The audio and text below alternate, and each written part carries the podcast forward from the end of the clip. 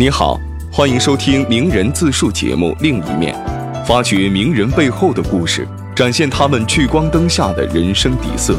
本节目由人物杂志与喜马拉雅联合出品。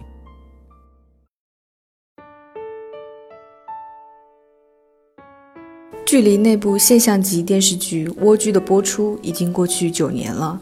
剧中那个敢爱敢恨的女孩郭海藻，让当时初入影视圈的演员李念一夜成名。之后的几年，李念结婚生子，淡出了演艺圈。近日，她在《我就是演员》露面，重新出现在观众的视野里。这几年里，李念都在做些什么？全职妈妈和专业演员如何构成她的一体两面？本期另一面为你深度揭秘。各位人物杂志和喜马拉雅的朋友，大家好，我是李念，关注另一面，聆听名人真实的一面。我觉得现在的我是做足了准备出来的。我生完小孩重新出来的时候，脱离了公司嘛，而且我结婚以后，我老公工作的原因，我们长期住在香港，小孩在那边上学，很少回来。那时间这么久了。以前的导演啊，合作过的伙伴啊，都会想李念现在什么状态，因为对你的印象已经比较陌生了，而且你人气也没有以前高了，这就面临的一个你你变成又重新回到了一个新人，就可能好不容易面试到一个一个工作了，但是我并不知道他适不适合我，我应不应该去，因为有一段时间就拍戏，虽然我也拍了，但是就是没有播出，我就不知道问题出在哪里了，也许是可能嗯电视台排片啊，或者是。其他的原因，但我也会想，那我的问题出在哪里？我我这个接戏是不是也有问题？我应该怎么样去，嗯，了解现在的市场，怎么样去找一些适合我的角色？这个也是一个问题。我去面试的时候，又不一定别人有时间见我，然后我要每天辛苦的面试那么多剧组人，可能跟以前人家对我的印象，见到我以后又觉得不是他们以前要的那个样子那。就有很很多奇奇怪怪的感觉出来，就没有一个合适我的角色。我也觉得就是，跟刚刚起初北漂来到北京一样的感觉，很无助，觉得一个人怎么办呢？我到底应该怎么样才能够重新开始找到一份适合现在的我的工作？然后你们来用，因为毕竟投资方还是要以他们最后这个卖片的这个结果来考虑用什么样的演员。首先，可能前两年你看大家都是用一些比较人气。嗯，有流量的，或者是小鲜花、小鲜肉的，有颜值的，又年轻的。那人家对我的印象是以前那个年轻的我，但是也知道我的家庭可能太多太多人去关注我的家庭以后，也给我嗯给粉丝有一些代入感，觉得哦，李念现在已经是妻子或者是妈妈了，她不适合演这个角色，就就很多这种代入的感的东西会影响我的戏路，可能还没见我就已经觉得我不合适，不合适了。所以我就觉得不行，我得想一个其他的办法，我得站在荧幕前面，通过通过一个关注度比较高的，嗯，一个平台去站在大家的面前，告诉大家现在我的状态，我还能演什么？通过我的演技，所以为什么我选择我去我是演员这个舞台？我站在上面，我的目的不是为了去跟我的对手 PK 或者是晋级。我的目的很简单，就站上去，嗯，告诉这个演艺圈里的导演啊、制片人，还有一些团合作的那些团队们，现在我的理念是这样的，我的演技是这样的，然后也告诉那些喜欢我的朋友们，我里面回来了，对演戏我是认真的。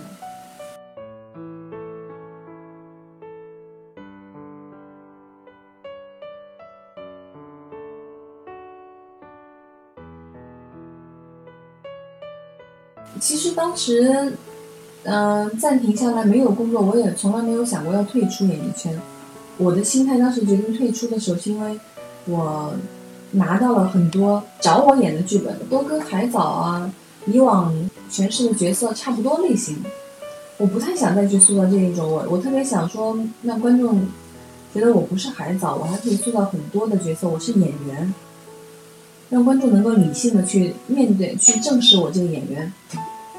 但是我想演的那些角色呢，我又驾驭不了，有很多是有年龄跨度的，甚至是一些职场啊，有一些呃，这个性格或者是反转。当时我二十四岁的我，我觉得我驾驭不了那种我演技也没那么成熟，我心心理和阅历也没有那么多，因为我生活中挺无趣的，我是一个特别内向、老是在家的人。我觉得我驾驭不了，因为我觉得好难啊！如果我想改变我的戏路，或者是让我的戏路变得更宽的话，我就应该从生活中改变我自己。首先要去停下来，好好的生活，因为我们演员永远是在演人，演人性的东西。那我就应该先有这些阅历，让自己的内心变强大起来。我应该学习。我看到自己身上有很多需要继续努力和嗯弥补的东西，然后也听到了很多粉丝对我的，不管是攻击还是提议也好，我都觉得对我来说是一种动力。我如果继续拍下去的话，可能真的跟海藻没有任何太大的区别，我也接不到更好的戏。我就想我要停下来，我好好的去生活，所以我选择了家庭，但从来没有想过要退出。而且我觉得演员这个职业非常好。它是没有年龄的限制的，你到什么时候，你只要你有实力，依然可以演戏。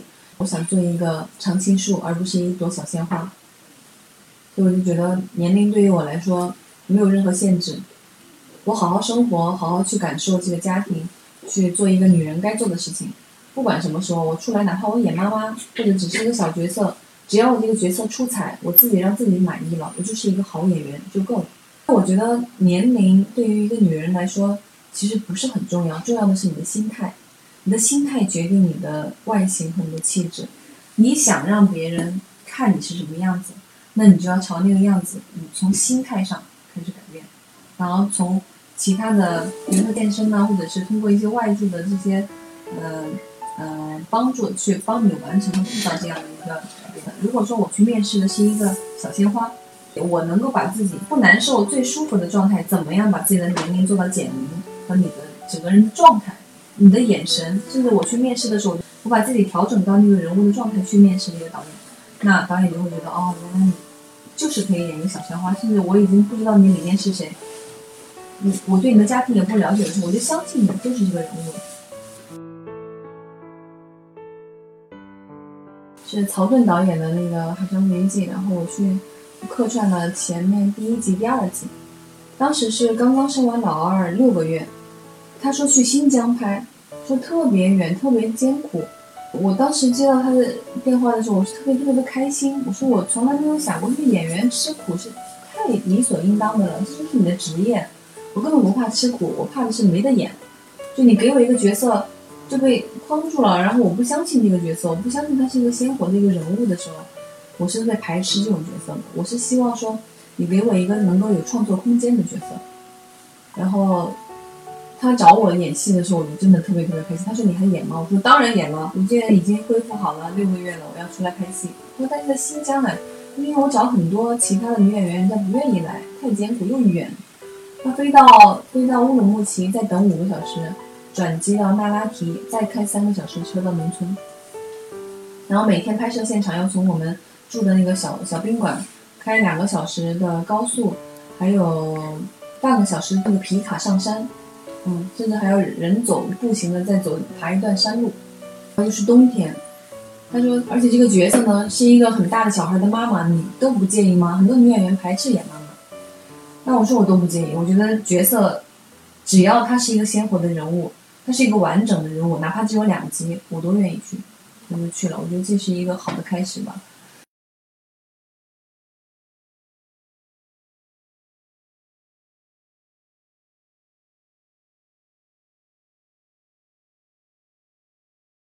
有小孩以后，你会变得非常有耐心去跟他讲，讲不懂的，我我又是一个根本不可能在小孩身上有任何像感觉，我就是父母啊，我仗势欺人，我你就要听我的，我没有这种东西，我永远是觉得我要用我的想尽办法让他理解我说的道理是什么，我用行动，用在我身上去设计一个小故事让他理解，或者是用他用小孩子的能够理解的方式去讲给他听，就让我形成了跟跟演员一样的一个换位思考。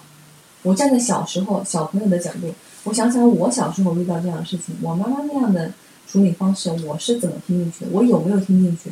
我听不进去是因为什么？就是因为他告诉我你必须这样做，但实际上我根本不理解，我甚至会有叛逆的心理。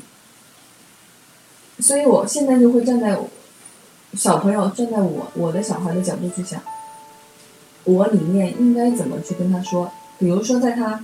情绪特别激动，在大哭的时候，我一定不会跟他讲道理，我会先抱住他，让他感觉一种安全感，感觉我是爱他的，我是真心为他好的。等他冷静下来了，我再尝试去跟引导他，再去跟他讲这个呃事情原因是什么，然后再让他尝试去做去实践。比如说，可能有时候小小朋友有一些害羞，为什么看着叔叔阿姨不敢正视人家的眼睛啊？陌生的叔叔阿姨说跟人家说你好，叔叔好，不敢去叫。但你，我觉得作为家长不应该第一时间去啊，你就应该叫叔叔阿姨。你看着他这样没礼貌，实际上小孩是大人，他们也希望得到别人的尊重和鼓励。你可以尝试的下一次告诉他，你也要在陌生人的面前去保护他的情绪。如果他不愿意叫，我们可以给他点时间。回到家以后，慢慢跟他讲，你看，如果你是叔叔，妈妈是小孩，然后妈妈我跟你说，要跟你打招呼，你是不是会很开心？但如果我不理你，我不看你，你就你会怎么想？去引导他。然后，如果你你这样让别人开心了，你自己是不是也心里面很很高兴？让他去想，自己去思考。然后下一次你去，你尝试去看到陌生的叔叔或者你喜欢的叔叔阿姨，你去跟他打个招呼，说一句你好，好不好？他真的就会慢慢，你给他时间，他会，你不要去强迫他，你，你可能会提示他一个眼神，他就懂了。他自己主动去叫，看到对方叔叔阿姨给他的一个爱心的回馈，他会特别有成就感。我觉得应该用这种有耐心的教育方式去引导小孩，所以这个对于表演来说是非常重要的。就表演上面，你不能用单一的方式去要求你的对手，你就必须这么说，然后你这么说，我才能说我的下一句台词，这个是完全是。太霸道，而且也不合理的。你的对手怎么可能跟你有同样的经历和阅历呢？你要想尽办法让对手理解你的想法。这个思考的过程，实际上对于我来说，也是一种人生阅历上的一个积累。就反思，然后换位思考。啊，我有我自己的优势，因为现在毕竟很多剧，我发现没有以前像单一的那种剧情，比如说只是演一个清纯的傻白甜，或者那种偶像剧。现在观众的审美，我觉得变得有深度了。所以，我就像我演的大浦东，是从一个十六岁演到一个从美国回来的金融女侠，所以我觉得要我要找那种适应我，然后我能够擅长、我能够驾驭的东西。相对这些流量的小花们，我的优势在哪里？我可以塑造一个小花，我也可以演一个成熟的女一个金融女侠。但是小花可能，也许流量小花只能演小花，因为他们年轻，他们的优势是他们的外形。他们的清纯，这个是我做不到的。但是我的成熟女人和对一个家庭、对孩子的这些这些阅历是他们没有的，所以我觉得各有各的优势吧。这个市场这么大，我们应该找适合自己的角色。对。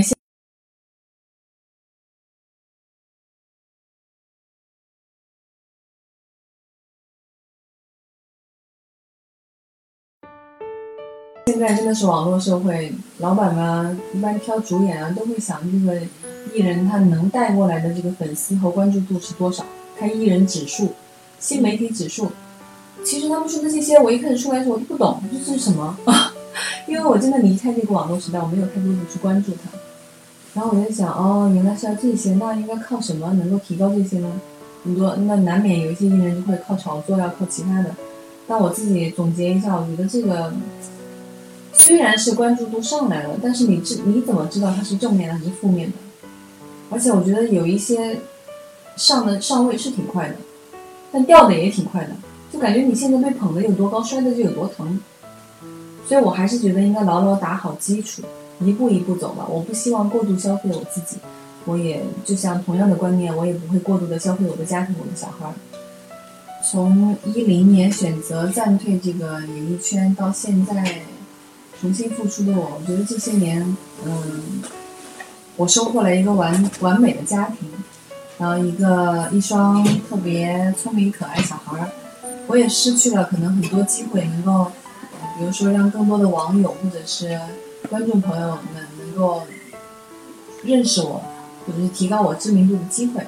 但我觉得这个选择如果再给我一次的话，机会再给我一次，我还是会做出同样的选择，因为我对我现在的生活。非常的满意，我觉得这是一个人生很理想的状态。我是演员，就靠作品，哪怕现在我没有没有什么太大的影响力、知名度或者新媒体指数，我就从最初的那个刚毕业的北漂重新做起，我还有时间，因为我根本不畏惧我的年龄。我再从小角色演起，总有一天会引起大家的关注，重新回到这个舞台。本期节目就到这里，下一期你希望听到哪位名人的小秘密？欢迎订阅本节目，并在评论区给我们留言。这里是另一面，期待与你的下一次相会。